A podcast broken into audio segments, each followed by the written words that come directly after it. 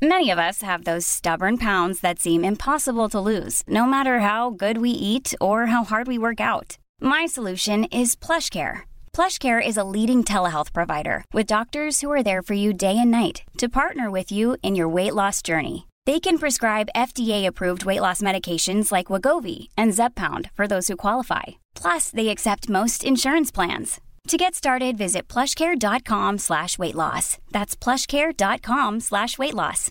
Hey, I'm Ryan Reynolds. At Mint Mobile, we like to do the opposite of what Big Wireless does. They charge you a lot, we charge you a little. So naturally, when they announced they'd be raising their prices due to inflation, we decided to deflate our prices due to not hating you.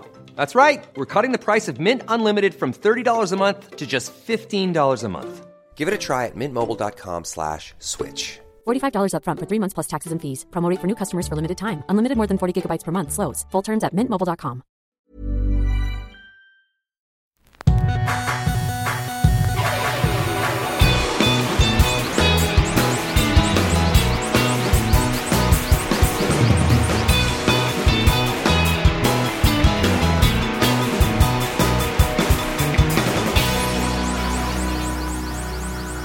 Bienvenidos a Dos Nombres Comunes, episodio 154.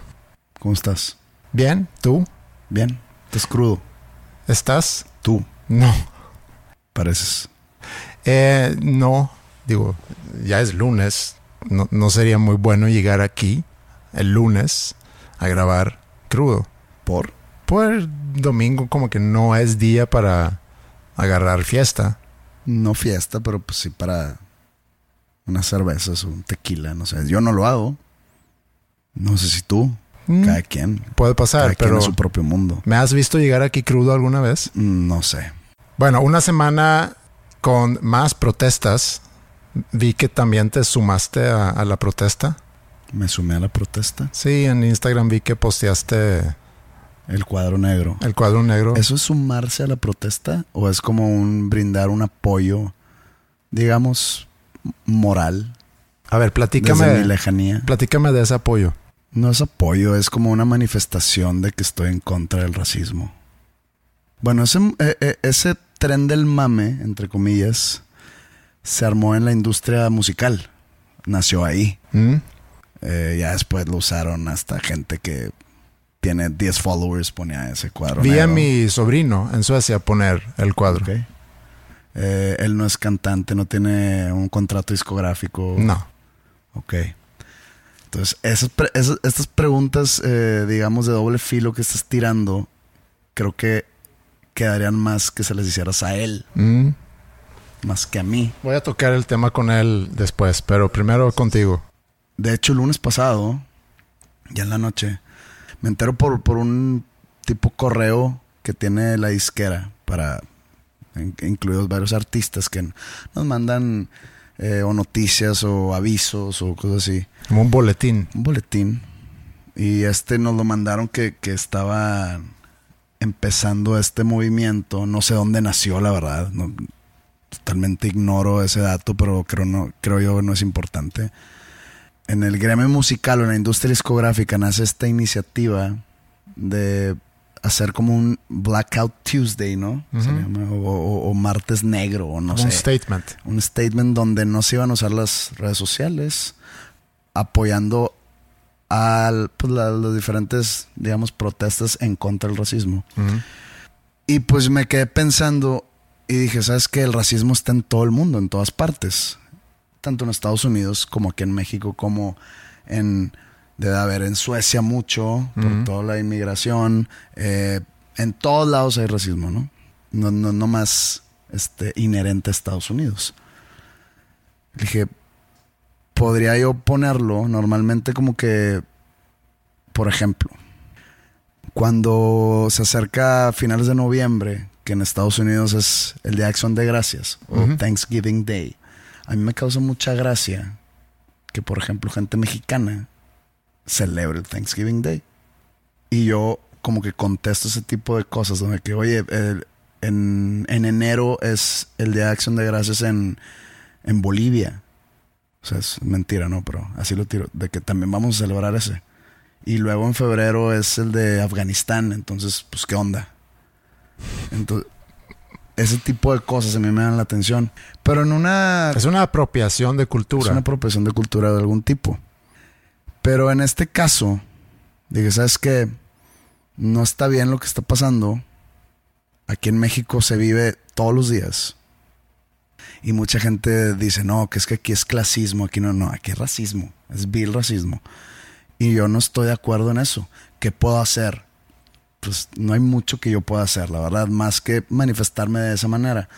Pongo el cuadro negro, no puse ni el hashtag, para no desviar atención a donde la verdadera batalla está. Es que de, adentro de todo eso hubo también crítica, no el que haya posteado como lo hiciste tú, y tampoco te estoy criticando, nada más se me hace interesante el tema, sino los que pusieron el hashtag, porque hubo entonces crítica. Están, obstaculizando el movimiento real. Porque se usa mucho el hashtag para buscar información.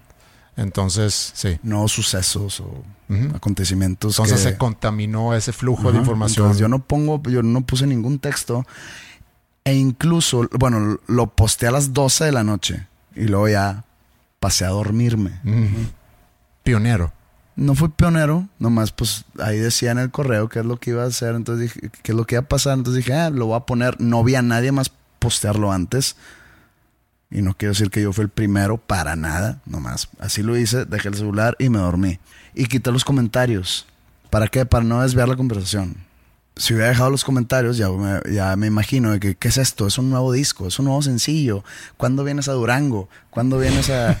Eh, entonces no quería... ¿Cuándo vienes a Durango? No, no quería yo desviar la conversación. ¿Cuándo vas a Durango? No, pues es que ahorita no hubiera ningún lado, es el problema. Eh, cuando sepa cuando voy a Durango, te voy a hacer saber.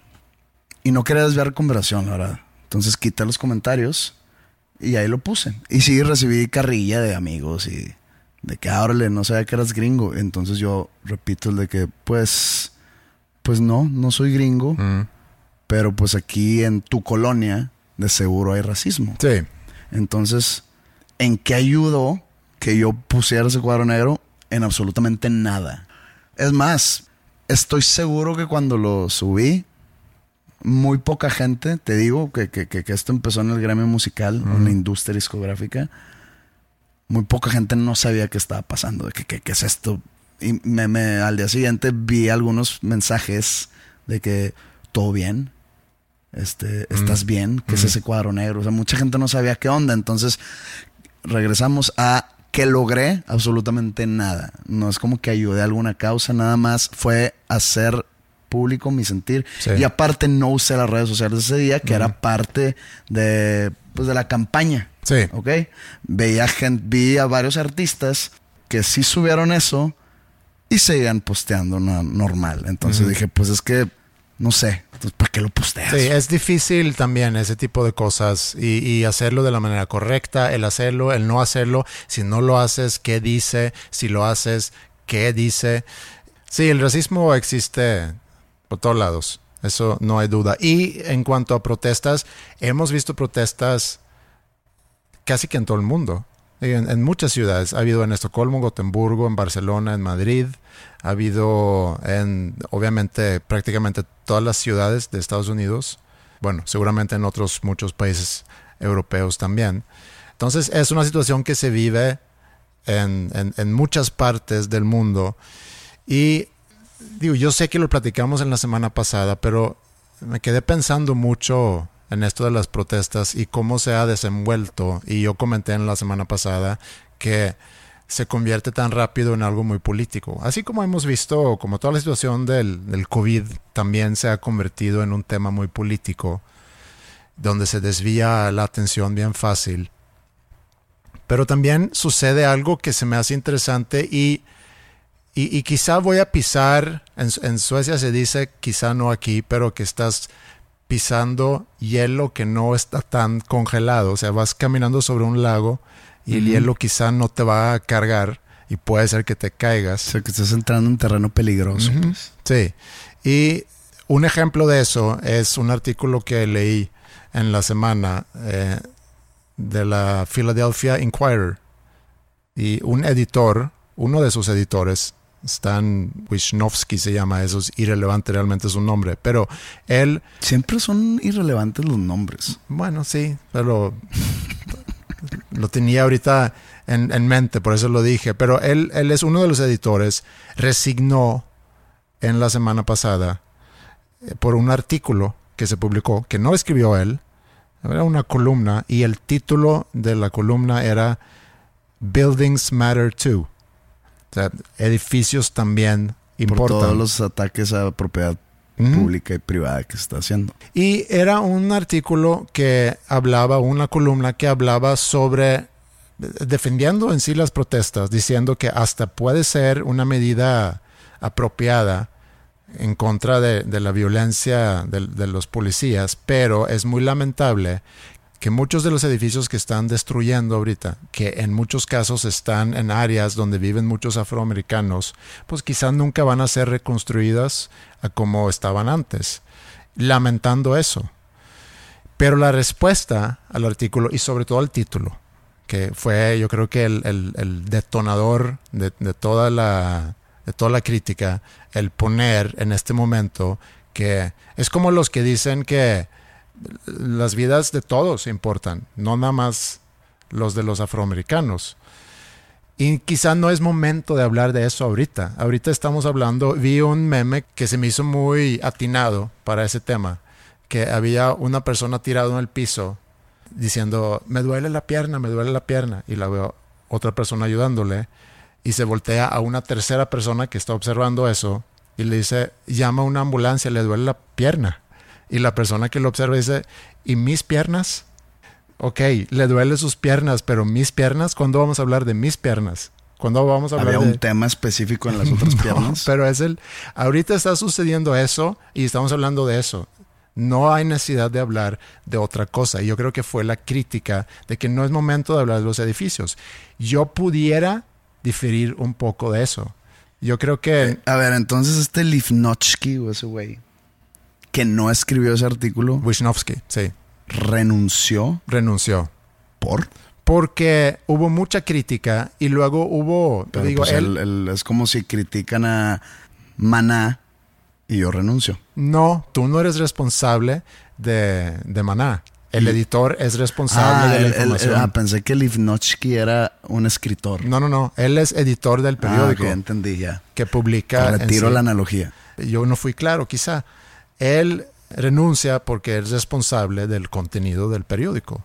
Pues que no, ese tipo de medios que tienen su sección editorial se deslindan de los comentarios de los editorialistas. Dice, por ejemplo, no sé, de que ESPN no representa las opiniones personales de sus comentaristas en este programa. Se deslindan. Si uno de los comentaristas dice una estupidez, no es culpa de ESPN. Que también es lamentable que tienen que decir eso porque es algo que pudieras tú intuir que esa persona que invitaron, esa persona que está escribiendo ahorita como invitado, pues no es representante en sí del, del periódico, del programa. Pero O sea, le estás dando mucho crédito a los lectores. pues sí, estoy dando de más Híjole, crédito. Sí, no. O sea, tienes a, tienes a mucha gente muy arriba. Sí. Y me decepcionan vez tras vez tras vez. Pero regresando a este caso, entonces, que están tocando un tema que sí es importante. Sí hay una destrucción ahorita, sí hay violencia como consecuencia durante esas protestas, pero no es momento de hablar de eso porque para mucha gente se convierte en algo muy sensible. Había personas, según esto, que, que estaban muy preocupadas que trabajando en ese periódico de cómo es que nuestro periódico está publicando algo así. Yo puedo tener represalias hacia mi persona por representar al periódico cuando estamos comunicando eso. ¿Y quién escribió ese artículo? Ya que andamos tirando nombres. Ese nombre no era una mujer, se me hace y no tengo a la, no tengo aquí el- el- ese nombre. Pero sí, es inoportuno y es hasta imprudente a lo mejor hablar de eso ahorita. Es como cuando nos tocó hablar sobre el 8 de marzo en, en la escuela, eh, que también comentamos la semana pasada. Y algunos de los chavos en la escuela empezaron a decir, es que también los hombres, es que la violencia también contra los hombres, etcétera. Y yo les decía, sí, sí, Pero hoy no se trata de ti, mi amigo. Pero no se trata de eso ahorita. Y yo sé que no es un momento ahorita para empezar a analizar y tratar de entender lo que está pasando, porque como dije, si en ese periódico querían platicar sobre que, oye, ¿qué onda con los edificios? Oye, ¿qué onda con todos los pequeños empresarios que apenas regresaron para poder abrir sus tiendas otra vez y ahorita están siendo, pues están perdiendo sus tiendas por la violencia y por los saqueos y por porque se está quemando cosas, etcétera. Pero es muy complicado de hablar de eso. Inclusive es complicado hablar sobre el rol de los policías en Estados Unidos y el hecho que muchos de los policías no trabajan necesariamente zonas donde ellos viven o donde ellos crecieron o que ellos conocen. Y hace rato que dijiste que el racismo existe en todo el mundo y ahorita que estamos en medio de un movimiento que ya se fue de Estados Unidos hasta México, hasta Europa, donde decimos ya basta con el racismo, yo lamento mucho decir que el racismo va a ser muy difícil quitar o eliminar. Estoy de acuerdo. Porque el racismo nace de un miedo muy natural que tiene el ser humano por lo desconocido. Digo, aquí es donde estoy entrando en terrenos. Pues pero es que sí puede ser una explicación, pero pues es no es algo desconocido el, o sea, no es algo desconocido el tratar con equidad a otro ser humano independientemente de su color, no. o de su etnia, o de su religión, o de su eh, orientación sexual, o sea, es otro ser humano, entonces no es desconocido. Ya lo de donde él venga, de lo, como le guste o etcétera, ya es sí, cada, quien su problema. Pero no terminé. el miedo que tenemos por lo, por, por lo desconocido y la intolerancia que tenemos hacia algo que no concuerda con nuestra forma de pensar. Entonces ahí es donde tú, si tú tienes tus creencias muy firmes, porque lo vemos también entre, entre religiones, no es nada más entre razas, no es nada más entre clases sociales, también es entre creencias. Y nuestra falta de tolerancia que hemos comprobado vez tras vez a lo largo de la historia, que no somos muy tolerantes, entonces esperar que de pronto vamos a empezar a tolerar nuestras diferencias es, pues es pedir mucho. Ahora, no lo digo porque no quisiera yo que pudiéramos erradicar en sí el racismo. Eso, yo quisiera poder erradicar eso, el clasismo, la intolerancia, etcétera. Nada más estoy diciendo que creo que es muy difícil. Yo leí un libro hace poco que se llama Talking to Strangers de Malcolm Gladwell. Mm. Eh, el libro abre con una anécdota de una chica de color que va manejando y es parada por un oficial, por un tránsito, ¿no? En Estados Unidos. Y pues ella creo que tenía prisa, pero no iba haciendo nada malo. Entonces pues se para el policía y esta chava empieza como que a, preguntarle qué hice, por qué me paras. Entonces el, policía empezó como que a reaccionar de manera violenta. Este, creo que se sacó su pistola o algo así, que salta del carro. total, se la lleva arrestada. Pasan otras cosas en esas horas, pero resulta, e, esta chava se suicida en su celda, ¿ok? Y se hace un pedo. Entonces empieza a, como que a relatar un tipo de investigación que se hace a los policías y resulta que hay un entrenamiento para ese tipo de, de, tránsitos o policías de calle que cuando van a lidiar en cualquier situación con personas afroamericanas que vayan preparados para lo peor. No es justificación, pero está, o sea, está dentro del entrenamiento del policía. Entonces imagínate el miedo que tienen cada vez. O sea, si eso fue tu indoctrinación, te dicen, cuando tú te confrontas con alguien afroamericano, espera lo peor.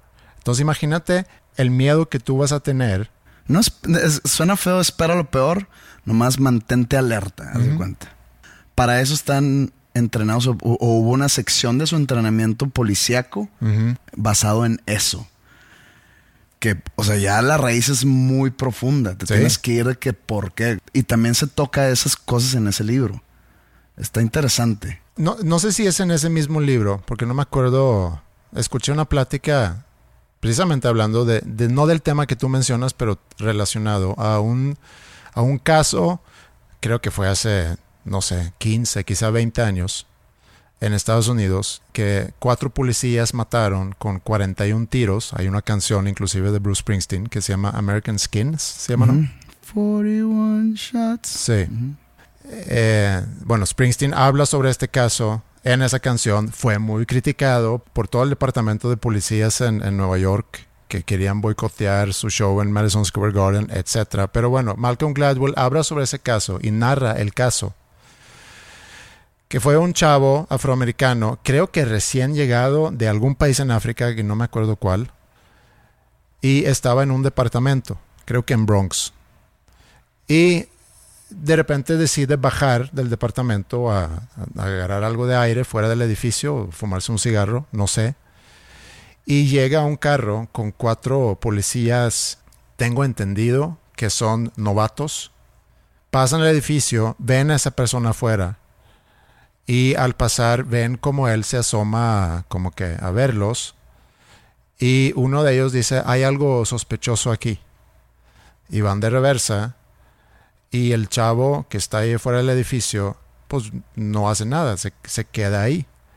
Y ellos se quedan confundidos porque creen que él está haciendo guardia de un, algún crimen que está sucediendo adentro de ese edificio. Y se preguntan por qué no corre. O sea, ve a nosotros llegando y, y por qué no corre. Pues no sé, como que una reacción natural quizás sería mejor me meto o corro o salgo. Y sobre todo si estás haciendo guardia para un crimen, cosa que no era el caso aquí. Entonces se confundieron, salen del carro y se acercan y quieren hablar con él. Dicen, oye, queremos hablar contigo. Somos oficiales.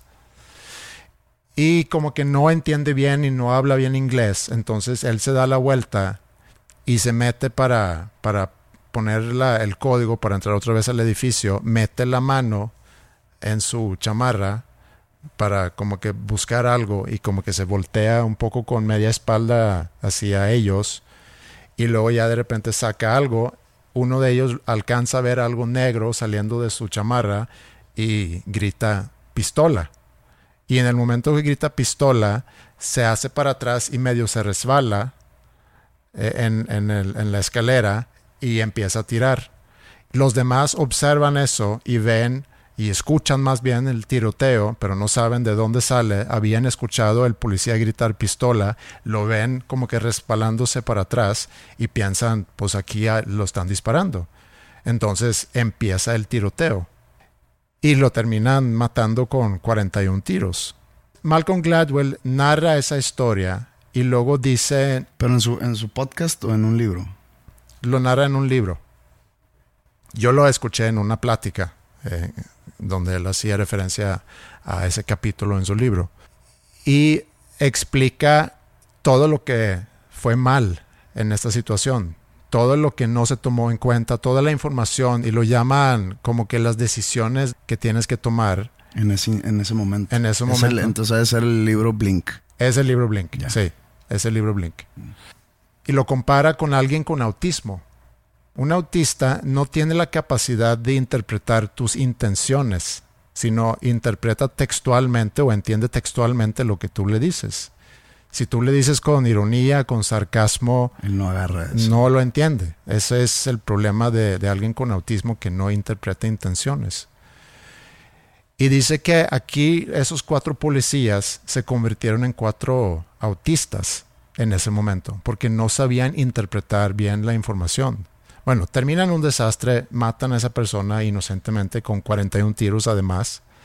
Y creo que mucho de eso es lo que estamos viendo ahorita, que nos estamos convirtiendo quizá en, en autistas por nuestra incapacidad de saber interpretar bien las intenciones y lo que está muchas veces atrás de las cosas que suceden. Y obviamente que esto se está politizando mucho desde pues, a principios de la semana pasada. Rápidamente se hizo tema político. Y empiezan a cuestionar, bueno, ustedes qué van a hacer, por ejemplo, en, en los estados, qué van a hacer dentro de la industria de la música, ya platicamos de eso. También se voltean a ver a Hollywood. Hollywood qué va a hacer al respecto y vi una iniciativa y no sé si es cierta, pero, pero que quieren quitar las series eh, que tienen que ver con, con policías. O sea, el 95% de las series. Muchas series que tienen que ver con policías. Porque están muchas veces portretando a policías como los que salvan el día, los que resuelven el crimen, los que son los héroes a final de cuentas. Y ahorita no es momento de portretar a policías como héroes porque es el villano. Entonces debería haber una consecuencia. Pero si vamos un poquito más allá, y como dices, si el 97%, no sé el porcentaje, pero si hay muchas series. Obviamente era ironía, pero hay muchas. Hay muchas. Entonces imagínate a todas las personas que se van a quedar sin trabajo. Creo que es una exageración, digo, exageración en sí la propuesta, pero la propuesta aparentemente existe. O sea, no va a suceder. Me extrañaría mucho. Pero es casi irónico que alguien tiene que poner esa propuesta sobre la mesa.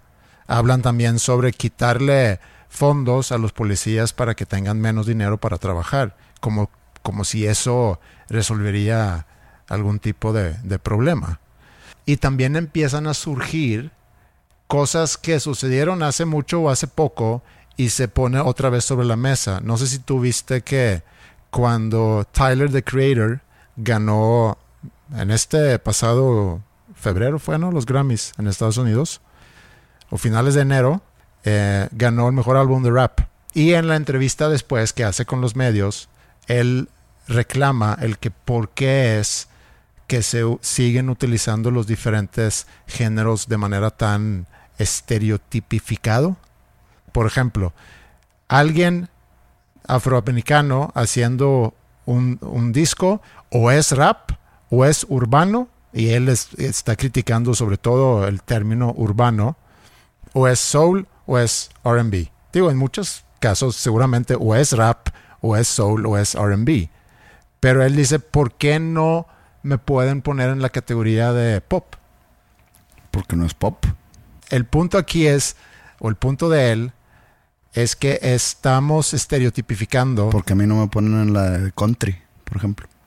O en la música clásica. Mm, bueno, sí. Bueno, quizá that would be a stretch. ¿Por? Porque no tiene ningún tinte de música clásica. Pues el, el, el, no he escuchado la música de, de este señor, pero supongo que debe ser rap. Pues entonces no suena a pop. No, pero su crítica específicamente es en contra del uso del término Urbano. música urbana. Es que ya ahí se, se, se torna un poco complicado porque ya salen muchos hilos de dónde agarrarse, ¿no? No importa, la verdad, si le dicen urbano, si le dicen rap, si le dicen hip hop, si le dicen callejero, si le dicen pop, rock, no importa. Es una manera de distinguir para cuando se vendían discos en tiendas, saber a dónde dirigirte para tal sonido porque hacen géneros en los Grammys, pues para tener más premios que entregar. Perdón que estoy hablando medio mal, pero estoy mascando unas pastillas. También puedes. Podrían no hacerlo. Uh -huh. Ya lo estoy haciendo. Entonces ya estaría raro. Hay que darle como que continuidad, ¿no? Faltando respeto. Estoy, te estoy faltando respeto. Ah, a mí no tanto. A los que tu persona está siendo atacada por mi, no. por mi masque. Los oídos de los escuchas están siendo ahorita. Están siendo atacados por un sonido. Bueno, necesitan tener más premios que dar para llenar sus, no sé cuánto dure el programa, Sí. tres horas. Mucho. Entonces, pues hacen más categorías. O sea, esa es, esa es la explicación. No es porque, ah, eres afroamericano, tú no perteneces en el pop, No. tú vas al hip hop, no va por ahí. Su crítica es que eh, siendo urbano un eufemismo, se dice, ¿no? Por la cultura afroamericana. Entonces dice que eso es muy obvio que, ok, eres afroamericano, haces música que no sabemos exactamente dónde ponerte. Ah, pues es música urbana. Yo creo que esa es su crítica. A Eminem, ¿dónde lo ponen? Pues yo creo que lo ponen en rap. Ya le están pegando la piñata ciegas, a ver qué pega. Mm. No sé. Le están quitando el enfoque a lo importante que es lo social. Ujú. Pero es interesante el que sale este tema, en el caso de la música, sale ese tema también en el caso de Hollywood y las series y cómo estamos nosotros, qué tipo de información estamos consumiendo, que sin duda hay intenciones. Vi también otro post de alguien más eh, explicando el, el, el racismo o el privilegio de los blancos con porcentajes de las personas que está a cargo de, de la música, de las películas, de los eh, puestos políticos. puestos políticos, etcétera, etcétera, etcétera. Y sí, se puedo entender que siendo que son 95%, y estamos hablando de Estados Unidos, blancos, que no hay una representación equitativa ahí. En, entiendo eso y entiendo esa crítica. Pero como dije la, la vez pasada, necesitamos necesitamos entender esto en una perspectiva histórica y necesitamos entender que somos personas, la gran mayoría, muy intolerantes, cargamos con muchos miedos, que además está alimentado ese miedo por mucha la información que recibimos todos los días. Y, veo nada más muy, muy complicada esa situación y, y muy pesimista ante que pueda haber un cambio, pero ojalá y sí.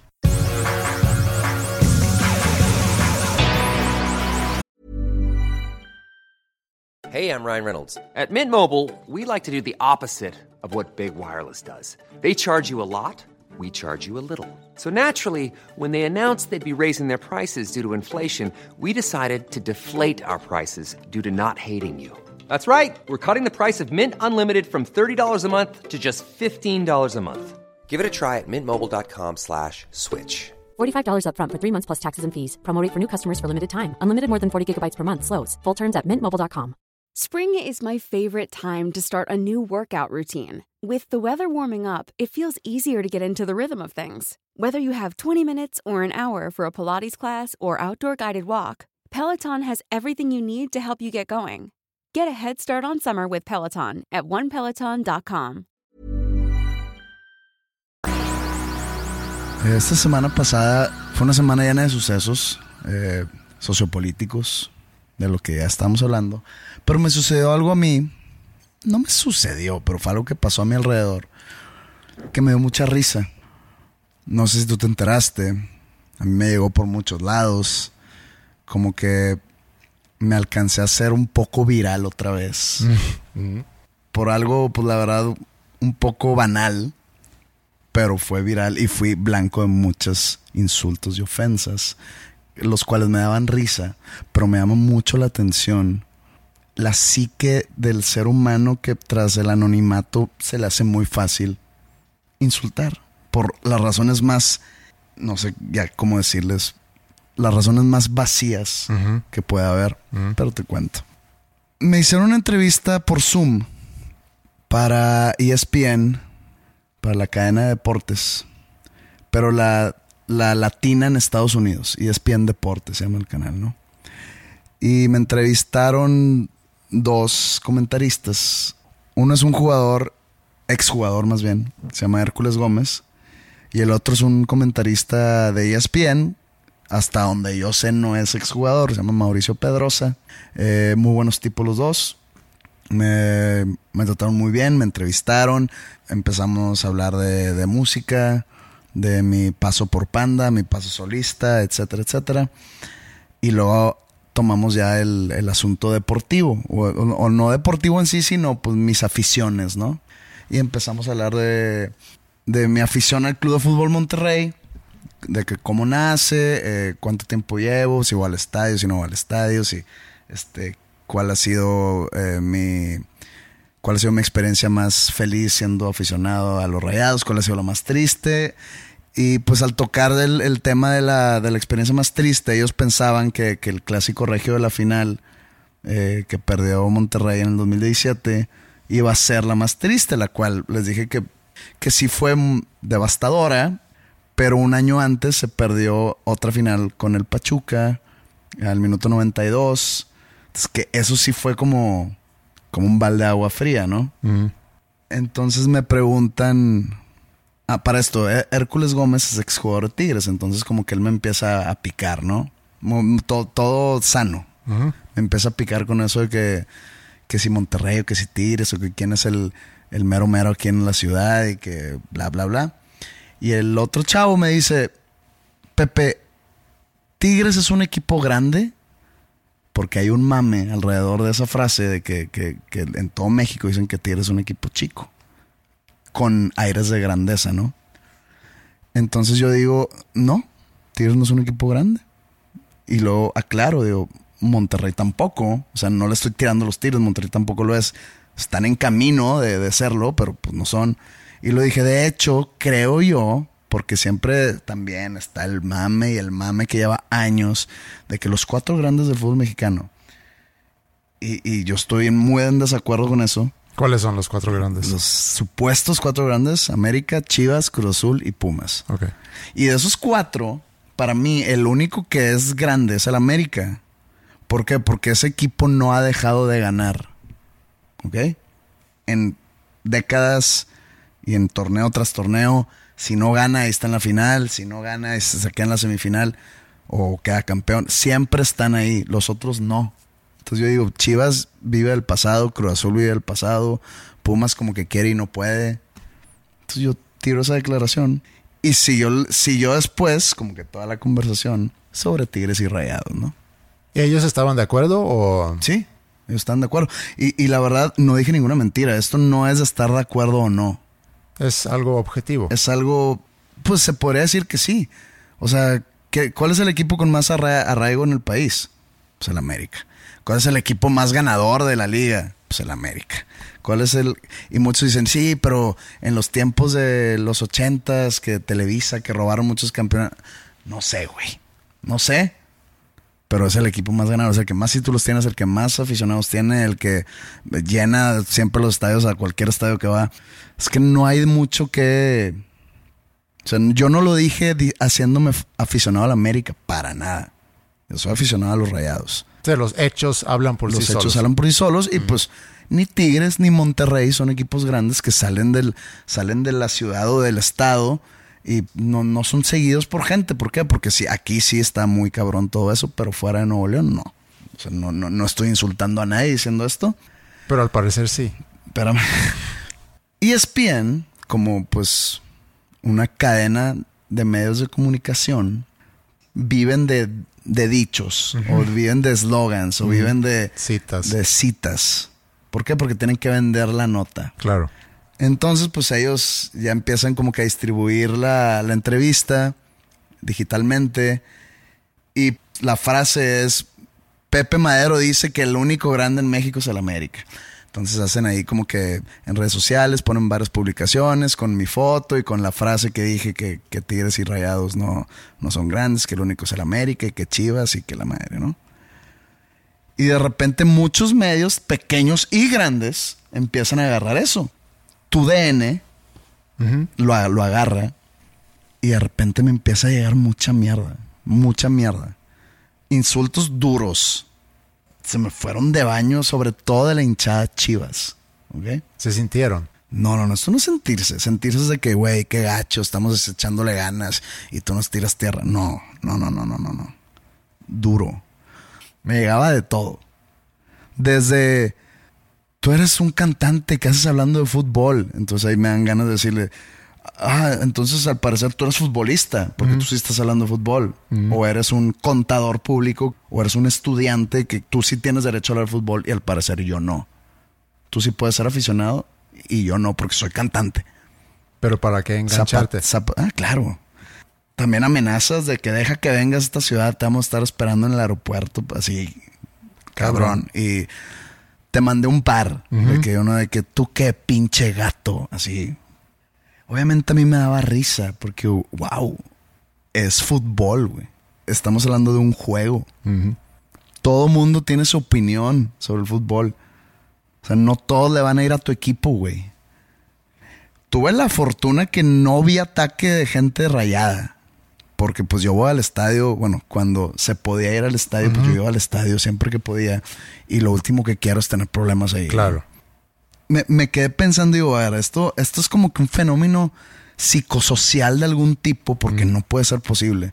Están actuando como si les ofendía a su mamá. O como si hubiera hablado mal de su abuelita. O como si me haya metido con su esposa de ese nivel. Digo, wow, o sea, nomás dije una verdad de un equipo tuyo. O dije una verdad de un equipo que te caga. Entonces, empecé como que a investigar ese fenómeno. Y me topé con varias citas de un escritor italiano ya fallecido, eh, que acaba de fallecer, hecho, eh, Humberto Eco. Es un escritor y filósofo italiano. Pero haz de cuenta, este señor dice que las redes sociales le dan el derecho de hablar a legiones de idiotas que antes solo hablaban en el bar sin hacer daño a la comunidad después de beber un vaso de vino. También dice, es la invasión de los idiotas, que las redes sociales o el uso de las redes sociales es la invasión de los idiotas. Manifestó también que las redes sociales son un instrumento peligroso porque no permiten saber quién está hablando. Sí, este que, es un gran problema. Y yo creo que ahí es donde muchos, como dijiste hace rato, que se sienten muy protegidos porque ni siquiera usan su nombre, ni siquiera usan su foto y se sienten con el derecho de, tirar lo que quieran. Y fíjate, o sea, esos ataques vienen a mí que yo ya estoy muy curtido en ese ring público social, ¿no? Yo estoy bien curtido, a mí no me pasa nada. O sea, a mí no me va a pasar nada si me mentas la madre. Y, como te lo he dicho y como lo dije en, episodios pasados, el odio que me cae a mí en redes nunca lo he vivido en, persona. Mm. O sea, es increíble cómo me han llovido, no sé, millones de tweets en mi carrera mentándome la madre y armándomela de pedo y te voy a madrear cuando te vea. Pero en persona ni una, ni una persona, no he tenido un suceso en persona que se ponga enfrente de mí y me tire mierda en mi cara. Está muy cabrón eso. También dice Humberto Eco. ¿Quién está detrás del que se pone al tú por tú con un ganador de un premio Nobel? ¿Qué ha hecho el que desprestigia desde un sofá al que está trabajando arduamente desde antes que amanezca? Y luego esta frase está muy, muy contundente. Dice, el drama del Internet es que ha promocionado al tonto del pueblo al nivel de portador de la verdad. Sí, el Internet le da poder a gente y ese es, el problema de Internet. O sea, le da poder a alguien que su retórica no está bien, digamos, diseñada en su cabeza como para salir al público. Por eso esa gente debe permanecer este, anónima. Pero ese anonimato lo usan para sacar esas opiniones hirientes a gente que no hizo nada para merecer tal herida. Es irónico que si tú creas una cuenta y no pones tu nombre, no pones tu foto, estás advirtiendo que voy a venir con muchas pendejadas. Voy a venir con cosas de los cuales yo no puedo representar en persona, pero que siento la necesidad de decir nada más para causar desorden o para insultar o para hacerle de pedo a alguien. A eso vengo. Están reflejando sus propios tropiezos en la vida al, al, no sé, al acudir a algún tipo de plataforma de red social para insultar a alguien que no conocen, que no merecía tal insulto. Y de esto se, se desenvuelven más casos o más tipo de casos. Eh, para seguir citando a Humberto Eco, también dice, ahora todos los que hablan, incluyendo los locos y los idiotas, tienen derecho a la palabra pública. Y pues sí, tiene mucha razón el señor. Y fíjate que hace también unos, hablando, para seguir hablando de fútbol, hace unas semanas, ¿te acuerdas del director técnico de, la selección mexicana en el pasado mundial? Mm, el colombiano. Un colombiano, Juan Carlos Osorio. Sí. Eh, él salió a decir en una entrevista, creo que en Colombia, le preguntaron sobre su experiencia con la selección en el pasado mundial y la eliminación contra Brasil y demás y dice que el problema inherente del futbolista mexicano es, es, la actitud, es su baja autoconfianza, su baja autoestima, su... ¿Cuál es, cuál es la, la palabra aquí? Su conformismo. O sea, ellos ya, como México, llevan no sé cuántos mundiales seguidos, llegando a octavos de final. Y al llegar a octavos de final, como que sienten que ya palomearon, que, bueno, ya, ya nos fue igual que el pasado, pero no nos va a ir peor. Y pues tendrá o no tendrá razón, pero él cuenta una anécdota que antes de salir a, o sea, en el vestidor, antes de que empezara el juego contra Brasil, le preguntó a sus jugadores, ¿están ustedes listos para, para jugarle a uno de los equipos más cabrones de todo el mundo? Y que nadie contestó, que todos estaban nerviosos, que nadie se sentía preparado, nadie se sentía con la confianza para salir a jugar al tú por tú contra Brasil. Eso desató una ola de odio en redes sociales en contra de él. Hay una falsa noción de patriotismo cuando se juega el mundial. Por ejemplo, digo, yo lo he dejado, yo lo he dicho muchas veces que pues yo no soy muy aficionado a la selección mexicana. ¿Por qué? Tendré mis razones, tendré mi historia ahí. Si gana México, qué bueno. Si no gana, no pasa nada. Pero, y mucha gente al yo dar mi opinión, me, ha llamado hasta que soy un mal mexicano. Mm. Digo, ah, cabrón, ¿por qué, güey? ¿Por qué soy un mal mexicano? Porque no le voy a la selección. ¿Qué tiene que ver eso con nada, güey?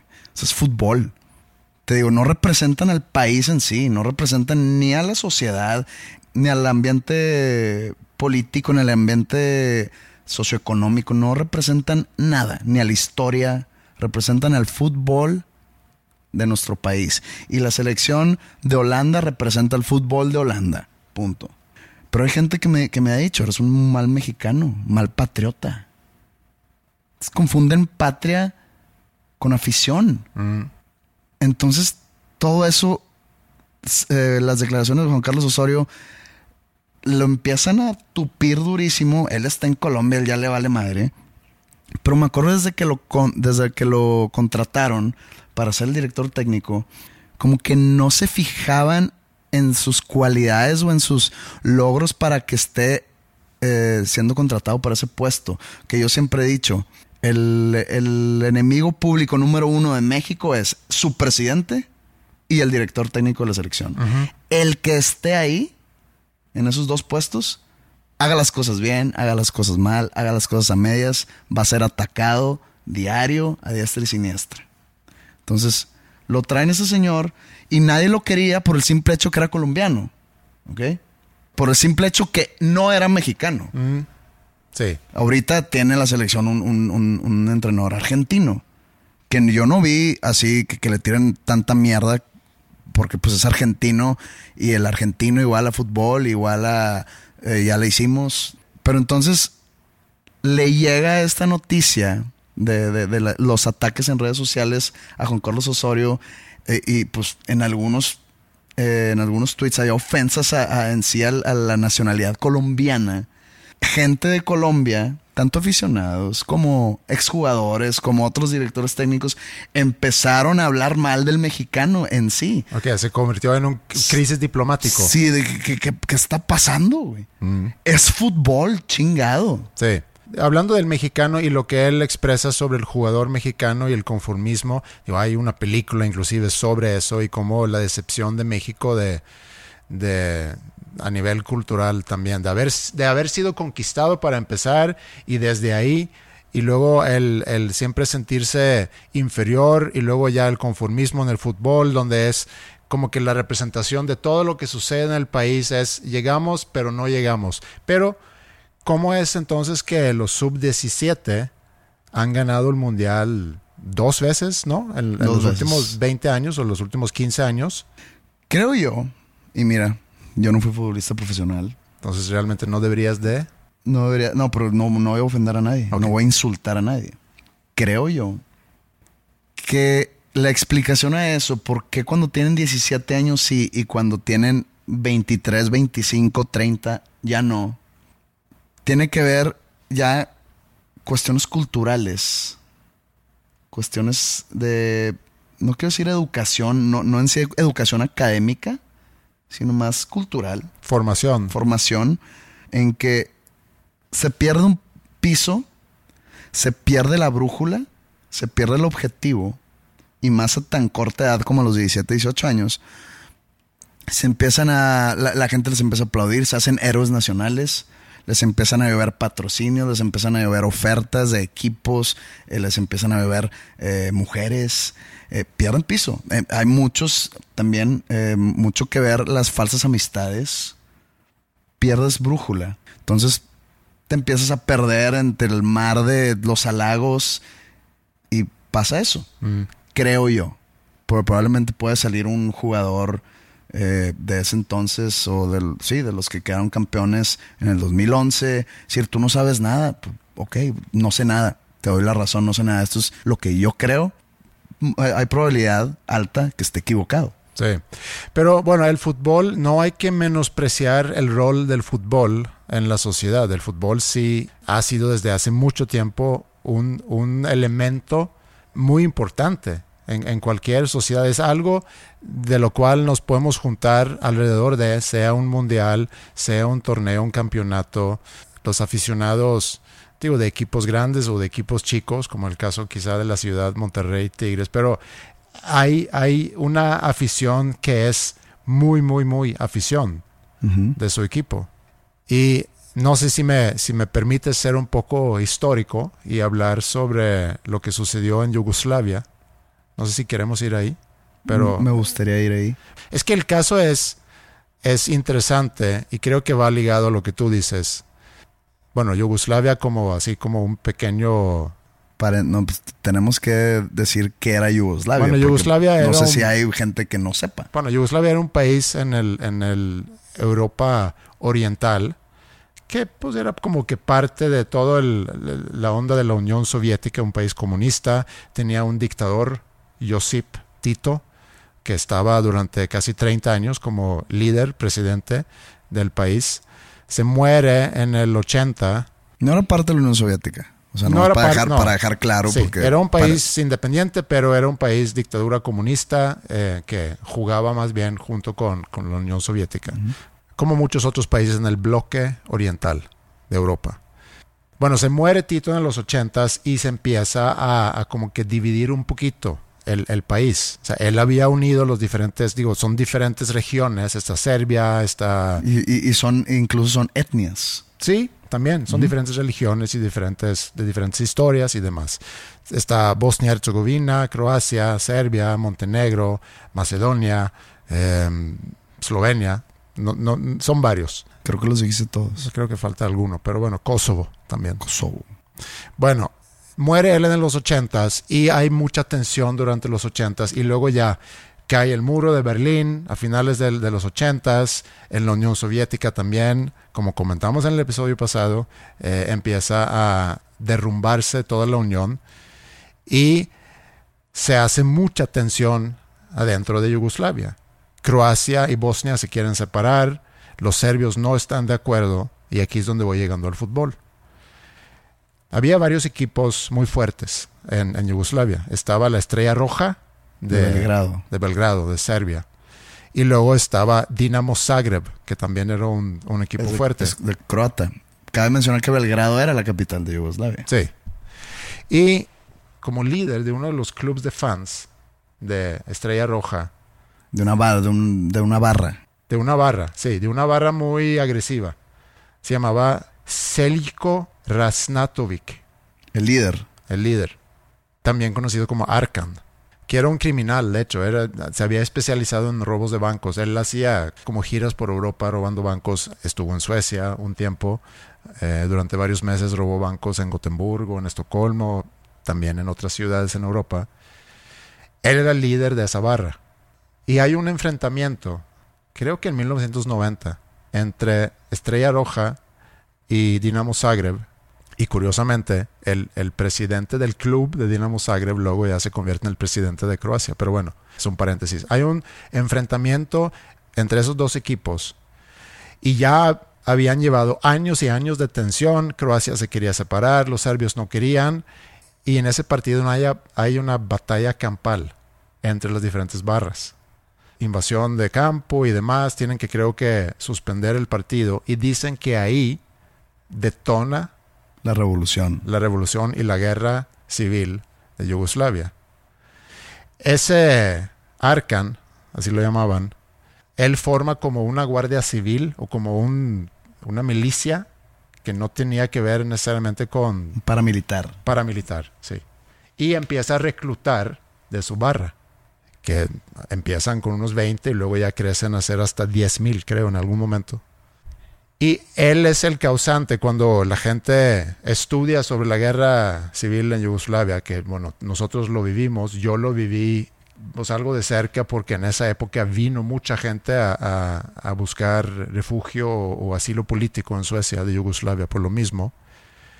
Y él era conocido como alguien que iba de pueblo en pueblo a robar, a violar, a matar Y tú hace rato mencionaste que son diferentes grupos étnicos en esos países o regiones. Bueno, él era uno de los responsables de ir a, a matar a gente que no, que no era del, del, del, grupo étnico, de los serbios. Los serbios no necesariamente querían mantener a Yugoslavia, sino querían hacer un Serbia grande, utilizando parte del territorio de Bosnia y parte del territorio de Croacia. Entonces, la guerra principalmente sucedía en, en esas partes. Pero bueno, todo eso, lo que lo quería ligar con el fútbol es cómo esas personas eh, aparentemente violentas, criminales, pueden buscar como un cierto refugio adentro del fanatismo del fútbol, como una justificación para tener alrededor de qué juntar su odio juntar su fanatismo para escoger contra quién irse, sea de otro equipo de la misma ciudad o de otro equipo de otra ciudad.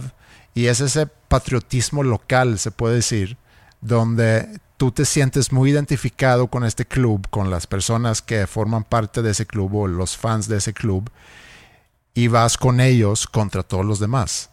Entonces cuando tú hablas o tú tiras un comentario que puede caer no tan en gracia de alguien que vive en Guadalajara y que es fan de Chivas, pues a lo mejor su reacción por ser un fanático, por ser alguien que se identifica tanto con su club y con sus colores, lo recibe como una gran... Lo, lo agarran personal, como si yo te ofendí a ti, Jorge González, que no te conozco, pero pues a ti no te estoy ofendiendo, no lo agarras contra ti. A mí, si yo leo por ahí que alguien dice que en Monterrey es un equipo chico y que no es como que me va a ofender.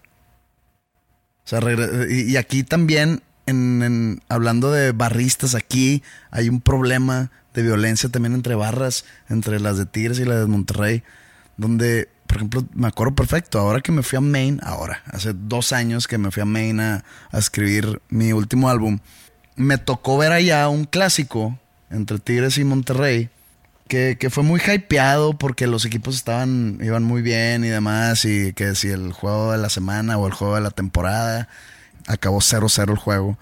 Pero lo que todo mundo recuerda es que hubo un casi asesinato eh, en una de las caravanas de las barras que van caminando por las calles que van hacia el estadio. este, este juego fue en el estadio universitario. ¿Cómo es posible que lleguen a eso? Entonces, yo he visto documentales sobre las barras argentinas donde son organizaciones criminales. Y no, no porque golpean gente, no, no, no. Porque tienen sus su propios canales de distribución de drogas. Hay, mucho contrabando de mercancía. Venden boletos eh, a un precios exorbitantes. Eh, pues como reventa, ¿no? Que, que pues, en muchos lados es ilegal. Etcétera, etcétera. Entonces no estoy seguro tampoco, no, no, quiero como que ponerle la lupa a nada, pero algo ha de haber similar aquí, porque lo agarran algunas personas de esas, de esas barras como un estilo de vida que defienden tan a capa y espada, que es tú, no entiendo, no es, esto no es mera pasión, esto no es ser aficionado al fútbol, o sea, hay algo más, debe haber un interés ahí económico, creo yo, para salir a defender tanto unos colores yo, jamás me pelearía con alguien y yo llevo siendo eh, aficionado al Monterrey, aficionado al fútbol por 30 años y jamás me he peleado ni me pelearía por defender a mi equipo a golpes. No. Me llama mucho la atención este fenómeno social que es el, ser aficionado chauvinista a un equipo. O sea, hay, hay que aprender a separar patria y fútbol. No tiene nada que ver una, cosa con la otra. Y pues tú dices, solo fútbol, eh, pues se supone que el fútbol empezó una guerra civil en un país europeo. Como dijo Jorge Valdano, que el fútbol es la cosa más importante de las cosas menos importantes.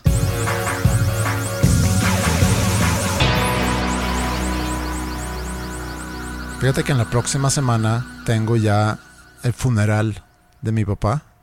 Eh, que es muy diferente a como es aquí, que seguramente lo hemos platicado en, alguna ocasión, pero aquí cuando alguien muere, casi que la misma noche o el día siguiente hay como una recepción y luego ya quizá un día después hay una misa, funeral, etcétera, y ya en dos, tres días ya se acabó el asunto. En Suecia se tardan más. Creo que origina en que como no es tan fácil hacer un, Un entierro. un entierro durante invierno, porque no puedes penetrar en sí la tierra, creo que se acostumbró a, a esperar más tiempo. En este caso sí pasó mucho tiempo. Mi papá se murió el 8 de mayo, entonces estamos hablando de pues casi que seis semanas, cinco o seis semanas. Y no puedo ir. Y como estamos ahorita en, en, en cosas de Zoom y de Skype y de cosas digitales, voy a poder presenciar en sí la ceremonia a través de, no sé si va a ser uno que me manden una liga, entras ahí y, y ya. Que se me hace muy moderno, muy triste a la vez, pero pues así, así toca, no nada más a mí, así le ha tocado a mucha gente ahorita. Y, y sí, Te puedo caer y podemos vivir el funeral juntos. sí, fíjate que me daría gusto eso. Va. Y bueno, nosotros ya eh, estamos terminando este episodio. La tienda ya está en línea para que entren. No hay tantas cosas. Digo, mi expectativa es que se vaya a, a terminar rápido para poder pedir y hacer, ofrecer más cosas, pero ya está. Si entran a dosnombrescomunes.com, seguramente hay una manera muy fácil para navegar y llegar rápidamente a la tienda. Estamos vendiendo gorras y estamos vendiendo t-shirts. Debe haber fotos también donde puedan ver cómo se ve en sí el producto y un pequeño experimento a ver si hay interés por comprar esas cosas y si sí, pues podamos hacer más. Por favor, cómpranos. Por favor.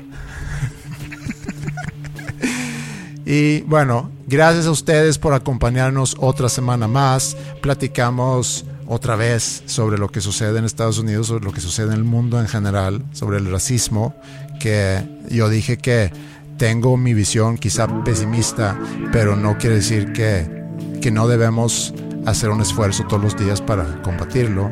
Podemos quizá terminar con la canción American Skin, 41 Shots de Bruce Springsteen y nos conectamos nuevamente en la próxima semana.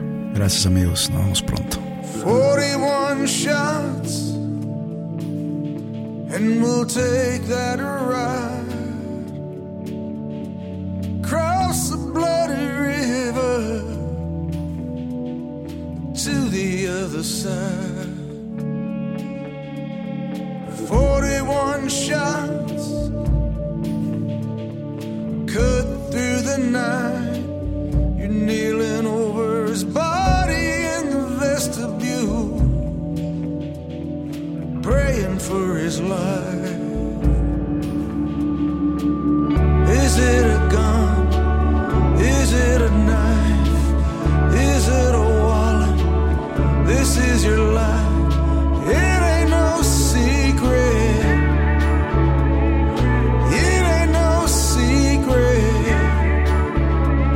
No secret, my friend. Can get killed just for living